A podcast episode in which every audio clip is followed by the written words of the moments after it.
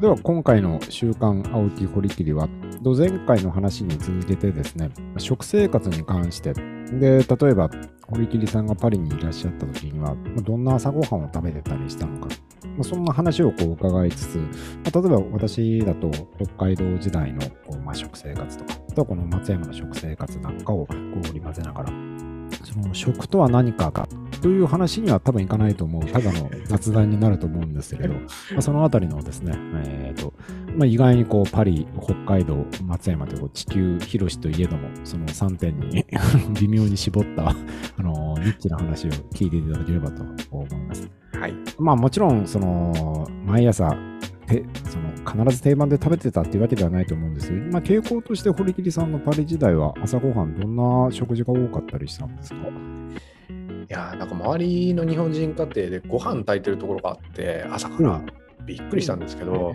え偉いというかなんというかすごいというか、うん、おやっぱもともと朝ご飯食べる方じゃないので、はい、パリに行って、はい、特にパリのパン屋さんは美味しいですよ。ああそうでしょうね。はい、うんでいろんなパン屋がありますしね。で、まあ、一番近所にあったパン屋がそこそこ美味しかったんで、はい、朝買いに行って、はい、出来たてほやほやのパンを買って戻って、はい、2枚ヨーグルトとかぐらいですかね、もう出すだけみたいな。ああ、なるほどね。例えばそのパンを買うといってもいろんなパンがあるんですけど、どんなのをよく買ったりしてたんですか？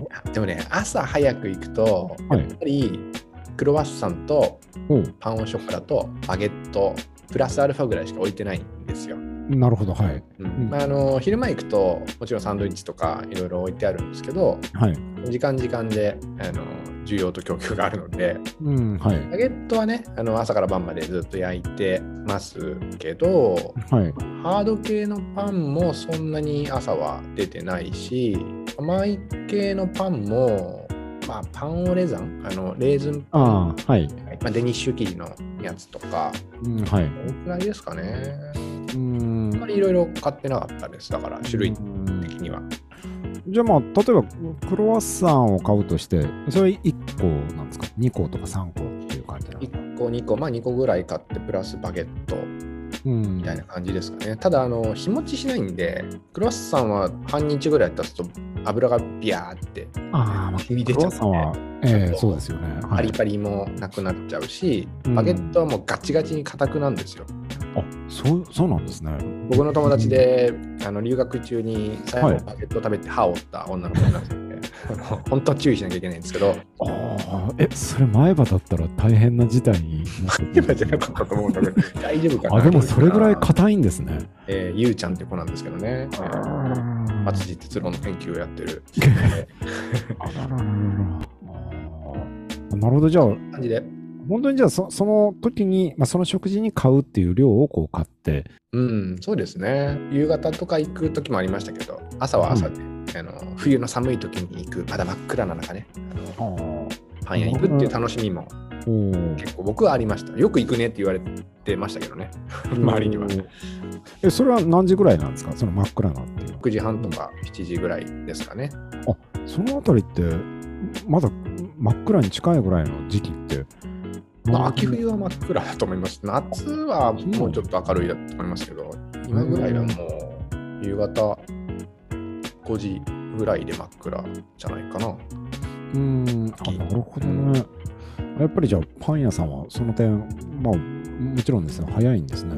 早いですね。やっぱ3時とか4時とかから、まあ日本も同じでしょうけど、えー、朝早いっていう。のは大変だと思います、パン屋さん。うん。夢を売る商売だからね。仕方ないです。あななるほどね。そのバケットはまあもちろん置いてあるとして、例えばそのバタールとか、あとはそのパリジャンですかね、あの。あれ、日本ローカルのあれですよね。謎、謎フランスパンですよね。ええー、なんか、そのバケット的なものでのその種類っていうのは、そのお店によって違うのか、割合バケット1本っていう感じなのか。えっと、実はバゲットっていうのがあるんですけど、バゲットよりちょっとお値が張って、かつ一番人気のトラディションっていうのがあるんですよ、必ず。なるほど、はい。はい、確かにバゲットより美味しくて、こうまあ、イメージとしてはバゲットよりもあの小麦粉がなんていうんですかね、あの、まあ目印として、うん。パンの上側についてはい。いうのがトラディションの形で、まあ、ちょっとバゲットよりあの香り豊かでふわっとしててもちっとしててパリッとしてて美味しいですね。ああ、なるほどね。じゃあ、それを買うこともよくあったっていう。ほぼ僕はトラディション買ってました。でたまにオリーブ入ってるやつとかあとコンプレってその、い、ろいろな穀物ああ、はい。入ってるやつとかはい。変 えてましたけどでも8割ぐらいはもうトラディションですね。ああ、なるほどね。うん、まあ大体そうだと思いますみんな。うん。あ、じゃあ、やっぱり、い一般的にこう人気の高い種類なんですね。あとその同じトラディションでもあの、はいよく焼きのやつとちょっとこうああ。ゆるい焼きのやつとあってええ注文の時にあの、はいよく焼きの方が良かったら「キヌトラディションビアンキュイットシルブプレ」とかって言ってよよく焼けてるのちょうだいって言うとあのちょっと焦げたやつあ、なるほどね。入れたりします。ああ、そういうのいいですね。僕もあの結構硬いハード系のパンって好きなので、なんかそういうお話聞くと、なかなか気軽に、日本ではそういうの、簡単にはなかなか手に入らないことが多かったりするので、まあ、東京とかかなら違うかもしれませんけど。美味しいパン屋さん増えたと思いますよ、地方も含めて。なんか僕、本当パン好きで、最近、パンの探求、小麦の冒険、発酵の不思議っていう本を買ったんですよ。これとか見てると、はい、日本のパンすごいなと思って。その進化というか、そのうんバラエティの豊かさな。そうですね。で要するにフランス系だけのパンじゃないし、結構いろんなところでパン作ってる人いるんだ。うん。パッまと見とかだと、あ、はい。長野県のルバンっていううパン屋さんが出てきましたけど、行ってみたいな。うん。まあ、パンといえばそうですね。あの、ドイツ系のパンなんかもパパンに入りますしね。いや、もう正真正銘のパンですよ。でもフランスでドイツパンは売ってるんですけど、やっぱり、はえーうん、4番手ぐらいの感じなので、あそうなんですか。あうんーあ、なるほどね。そうですね。まあ、やっぱ発うん酵系のパンは、やっぱ味ありますよね。あのうん日持ちするんで、そうですね。一種のこう、なんていうんですか、漬物とかそういうあ持ちをさせるためのパンっていう。ことで、えーなんか僕がパリ出てくる直前にようやく行ってたパン屋さんがあって、ほう。深夜パンっていうお店なんですけどほう。稲垣深夜さんっていうパン職人の方が一人でやられてるお店でほう。パリのモンマルトルの丘の上にあるんですよはい。あるんですけど、えっと、平日確かね水木金とかしかやってないでしかも4時半から7時半とかね1日3時間ぐらいしかやってないんですよおーでも、売り切れて終わり。売り切れたら終わりああ、なるほどね。で今コロナもあるんでしょうけどその店内にはい。1人ずつしか入れなくて、そのうん。どういうパンですかとかお話ししながらあの。選ばせてくれるんですね。だからなんかすごく贅沢な時間で美味しいパンをたくさん買って帰ってくれたので、うん。そこは結構ねその発酵系のパン、はい。うん。が強くて、えーはい。パリでこういうパンあったんならもっと早く食べたかったっていう感じですね。なるほどね。発酵系のパンで堀切さんがそのお店で美味しいなと思ったパンとか、例えばどんなのがあったんですか？えー、なんかその僕が行った日はな毎日違うんですけど、はあのー初めて食べた古代麦のお古代小麦、おおうん、だから1回はほとんど滅びちゃったけどそれをあのもう1回育てて、すごい。まあ味の違いとかはまだちょっと説明できないですけど、ううんん、もう食べたことない感じの香りもパーッと広がるし、うん、美味しかったですね。毎日ちょちょっとずつ味が変わっていく感じがはい。する？うん、すごいよかったですね。あいいですね。まあ、バゲットのような、まあ、フランス系のパンももちろん美味しいですよ。まあ、ドイツ系のパンとかだとあの、ライ麦のパンとか、うんああいうのも、あとプレッツェルとか、ああいうのもすごい好きなんですけど、でも、なるほどなと思ったのは、ドイツ系パンはなんとなく4番手っていう感じで。そうですね。で、全然やっぱ傾向が違うなと思って、あのサッカーのフランス代表とドイツ代表ぐらいの開きがやっぱりドイツ版とやっぱりあるんですね。ありますよね。いや、面白いという言い方合ってるか分かりませんなんか興味深いですね。ね職人がこうこだわるのは両方一緒なんでしょうけど、はい。うん、なんかドイツパンの方が学級的な感じがしますね。研究に向いてる感じえが。ーやっぱりドイツですよね。あーあ、なるほどね。で、その、先ほど、まあ、その、近くのパン屋さんで、こう、パンを買って帰って食べると。でまあ、パンパンはもちろん、そその買ってきたパンだとして、飲み物とか、どんなのを飲んでたんですか？水なのかあ紅茶なのかコ、コーヒーとか、別にこだわらずにその時々で変わってたのかとか。コーヒーはもうあのエスプレッソのあのネスプレッソカプセル状のやつを入れてもうボタンを押すだけでエスプレッソができるっていうのを、ええあの前住んでた人からそのまま譲り受けたので、はい。もうそれですね。えーなるほどね。沸かす必要なし。おーじゃあその紅茶とかではなくて、まあコーヒー系、まあエスプレッソ系を食べてた、ああ、飲んでたっていう。僕はそうですね。もう仕事をしてる時ももう1日何杯飲んだかなっていうぐらい、5杯ぐらいは飲んでたと思います。え、それって牛乳とかミルクで割ったりもせず、もうストレそのまま。僕はそのままですね。基本的に。まあ夏は氷で入れて、なんかこう、割って飲んだりとかもしますけど、はい。基本はもうそのままでした。なるほどね。で、その、朝、そのエスプレッソ系の飲み物とパンを食べると。で、一日の中でパンを食べる、その、タイミングっていうのは、朝に集中してる感じなのか、朝も食べるし、まあ、機会があれば他のお昼や晩のような時にも食べる感じだったのか、どんな感じだったんですか？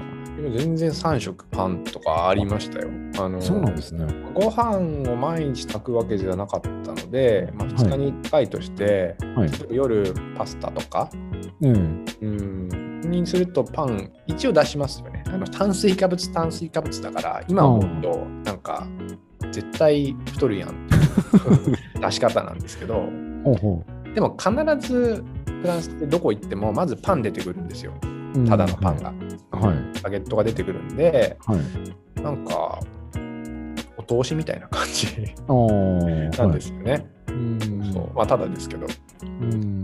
そうだからなんかあのーないとちょっと不安みたいな。感じが。ありますあります。じゃあかなりパンとこうなんていうか親しんだ日々だったっていうあんまりじゃあご飯をもちろん食べることはあったとしても食生活の中心主食の中心はパンって感じだったんですかパンでしたね。なんならおやつもパンみたいな。おやつに食べるようなパンっていうのはどんなパンなんですか？菓子パンのような感じなのかやっぱりバケットそのトラディションとかをその食べるって感じなのかうん、まあバゲットをかじる時もありますし、あとあの、ミニクロワッサンとかをおまけでもらえたり、あの子供連れてくと、これ持ってきたみたいな感じで、あの常連だった。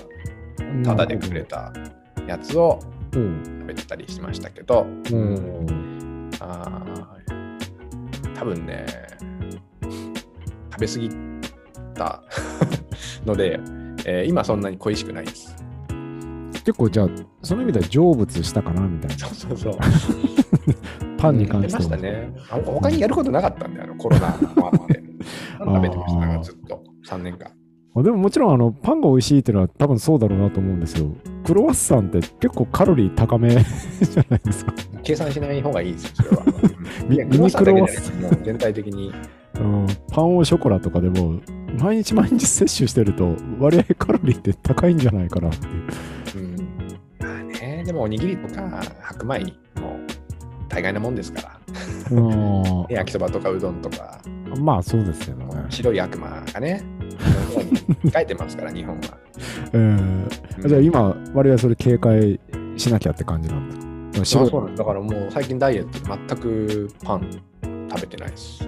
パンも食べてないし、その白い悪魔もちょっとあ、食べてないです、食べてないです。うん。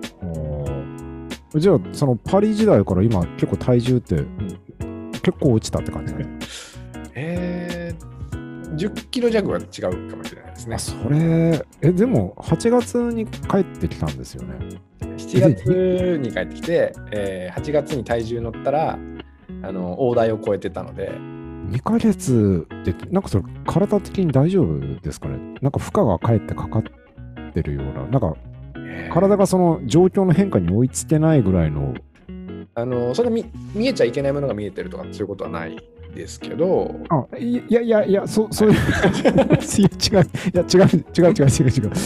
いやなんか多分急にダイエットっていうか体体重が絞っちゃうとなんかかえってそのなんかその後のリバウンドとかも含めたりなんか大丈夫なのかなとかうん、まあ食べなければ別に太らないよ。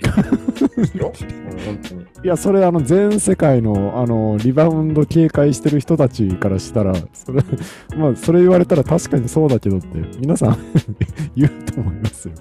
いやあの僕8月にあの僕の俳句の先生である伊藤稲尾先生にですねあのお会いした時にねすごくねすっきりしてたんですよ顔が。あ若返ったんじゃないはのみたいな。うんい、それおで、え、なんか痩せられましたよね？とかって話をしたら、えダイエットをしてると。で、はいえどうし何するんですか？って言ったら、食べないって言われました。で、お金はかけちゃいけない、ダイエットに。も。はい。食事量を減らせばもう痩せると。もうだから稲尾さんの俳句とそのままな感じで、余計なことしないみたいなことを言われて、そうか、やっぱダイエットの仕方もこう俳句を通じて学ばなければいけないと思って、確かに。に減らしたら痩せますよ。いや、そりゃそうですよ。これが銀管の俳句のやり方、ダイエット、銀管式ダイエットを、全世界のその痩せたいと思ってる人におすすめ食べる、銀管入ったら痩せます。まあ食べ 食べなきゃいいんだっていう。勧誘勧誘。うん。あそういえばあの、井上さんはなんでそのダイエットを志すようになったんですか？なんかあったんですか？まあいろいろ血圧が高いとかね、あのお医者さんにはい。足しげく通って怒られたりしてるんで、あーあ、なるほどね。いや、今体のために。制限なくね、飲んで食べてやってきたので、ああ、そうです。うん確かに。うんなるほど、あるらしいですよ。気をつけなきゃっていうのは。そしたらその堀切さん的には今後そのパンを食べたいなみたいなよ欲望みたいなのが可能性としてはあんまり低いかもって今の時点では。あだから毎朝食べないですけど、はいパンの探求、小麦の冒険、発酵の不思議に出てるような、えちょっといい感じのパン屋さんは行きたいですよね。もうだからそういうとこ行った時に、はいもう好きなだけ食べるみたいな。そのために今準備準備というかなんか貯金です。うんああななるほどね。どうですか？青木さんは、ちなみになんか僕ばっか喋ってますけど、青木さんの朝ごはんのええなんかこう哲学みたいなあ哲学といえばもう朝は食べることっていう。うん、なんかルーティンがあるんですか？はい、要するに抜かないっていう、朝は抜いちゃダメっていう感じですかね。食べた方が多分抜かない。朝ごはんも抜かない。そうですね。で、今、まあ、に日本にももちろんいるので、あのご飯とお味噌汁は、まあ、必須っていうんですかね。ご飯なんですね。そうですね。あのーまあ、パンもす好きですし、美味しいんですけれど、腹持ちがご飯の方がやっぱ個人的にはいいと思ったんですよね。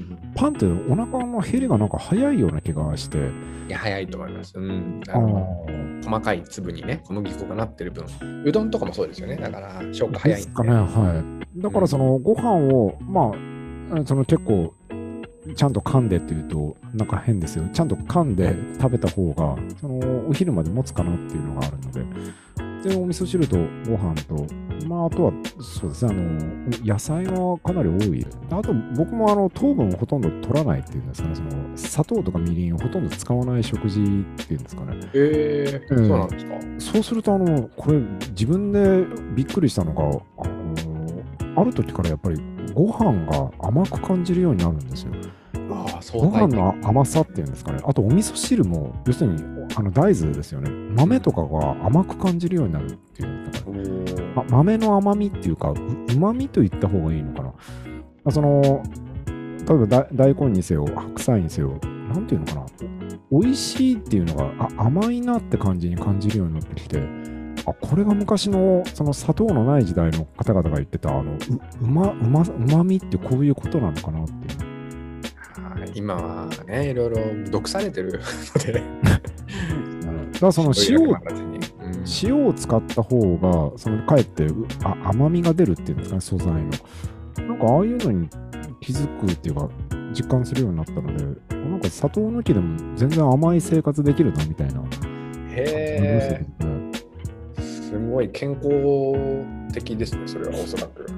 ななんですか、なんかあの、途中からその砂糖がこうなんかベタつくような感じがして、砂糖ってもちろん美味しいんですよ。なんか甘いでしょってなんかこっちにこう押し付けがましい、なんていうか、あどう？甘甘いってこういうことでしょみたいな感じで、なんか押し付けてくる感じがすごく嫌で、なんか自然コミュニケーションかかってる人が初めて、はいなんかその自然にじみ出てくる甘さっていうのは塩塩分によってにじみ出た甘みがなんか自然な甘みのような気がして、なんかその砂糖の、あの、なんとか自己主張の強い甘みよりは、やっぱりその、なんか共に生きようみたいな感じの、その、なんか全然よくわかんない比喩ですけど、なんか気づいたら甘かったね、みたいな、そういう野菜とかお豆の、なんか、あとご飯の甘みの方が、なんかいいなっていう気がして。うん。うん、じゃあ、あれですか、デザートとか、あのあんまり和菓子とかケーキとかは召し上がらないですか、はい、あそれはあのがっつり食べるんですよ。あれ？バランス取ってるってことですかね？あの要するにそうですね。あの甘いものを使っていいフィールドは使っていいと思うんですよ。ケーキはもちろん甘いものなので、だ和菓子とかもあ甘いものなので、そのああいう甘さは、そのケーキとかあのお菓子をいただくときにきちんとそっちで味わって、でそれをなんていうか、ご飯に持ち込まないって感じですか？ね。なるほどね。はい、持ち場を守れと。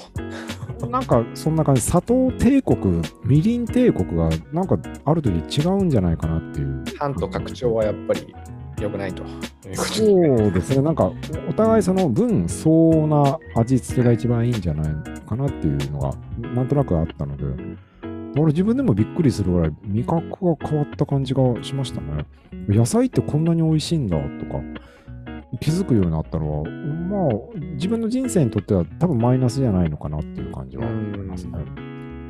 確かにね、野菜も美味しいものは甘いですしね。だから最近あの、はい、広告で流れてくるんですごく僕グラグラしてるんですけど、あの新鮮な野菜をサブスクで届けてくれるみたいなのあるじゃないですか。ああ、はい。広告とかでありますよね。はい、あるんですよね。結構、知り合いで何人かそれを最近始めたっていう人がいて、そうするとまたグラグラくるじゃないですか、さらに。ああ、いいですね。これ、まあ、使うもんだし、買いに行くもんだし、選ぶから、まあ、どうせだったらね、あの届けてもらった方がいいかななんていうふうに思ったりしてますけど、まだね、まあでもこれ、手出しちゃったらまたこの番組で ネタになるんで、ちょっとやってみてもいいですよね。はい、あの、その後みたいな。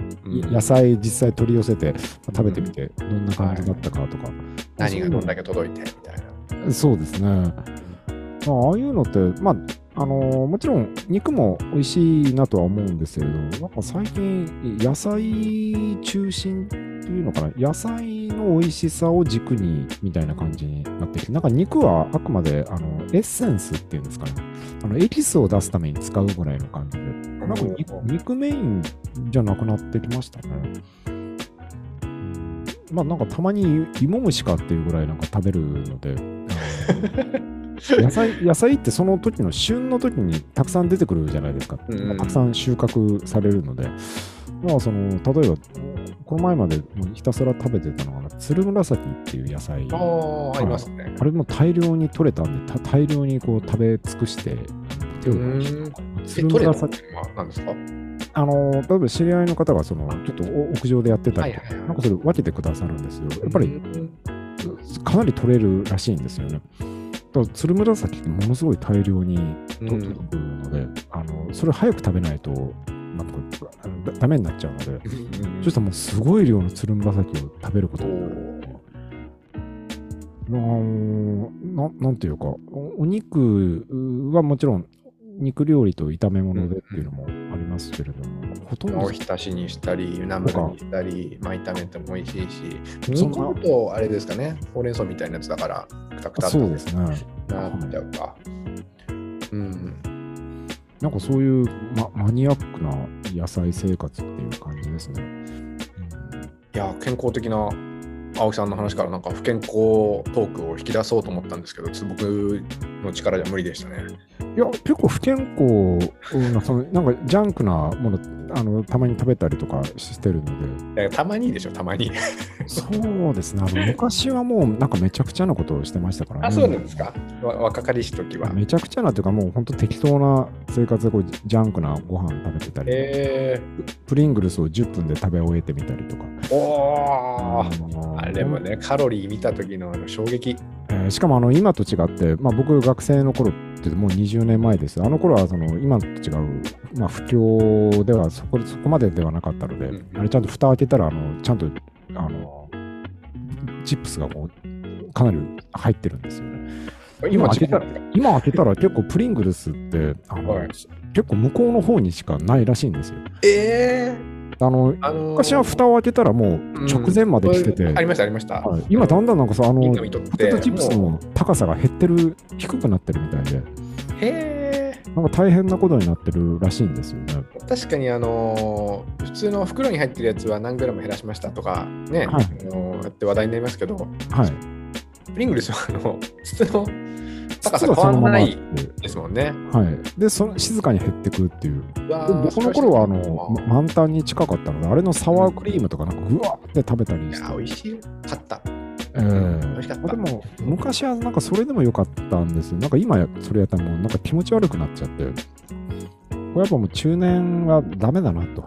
やっぱ代謝は減るし、ね、運動はなかなかできなくなるし。そうなんですよ。で、本当、お風呂が恋しくなるし、湯たんぽが欲しくなるような湯たんぽは、あそうですか。ちょ僕まだその境地だってないですけど。も うなんか昔の言葉でなんか腹巻きがすごい安心感をこう感じたりとか。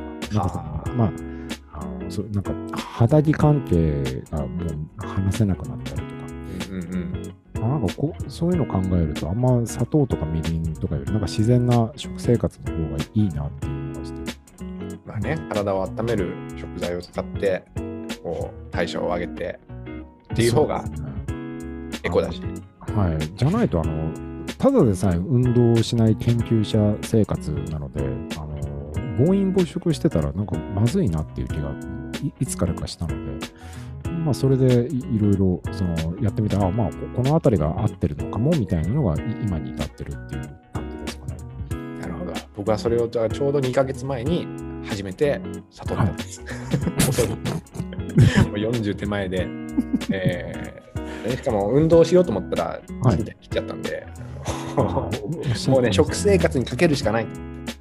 え今、その運動というか、その歩くときには全然大丈夫なんですよ、支障。ほぼ大丈夫です。あ,、まあ、あとは、その、堀金さん、パリに住んでいいる時代に、まあ、結構各国ちょっとこうバカンスの時とか多分いろいろ行ったこともあると思うんですよね。はいはいはい。そのあたりのその向こうまあイギリスとかイタリアとかドイツとか行った時のその食事情みたいな感じとかなんかそのあたりもまた伺えたら面白いんじゃないかなと。とじゃあそうですねあの、はい、今回はこのあたりではい、また積もる話は次回以降ということで。ね、お腹がすく話は。はいでは、週刊、あほぼ週刊青木堀切でした。ご清聴ありがとうございました。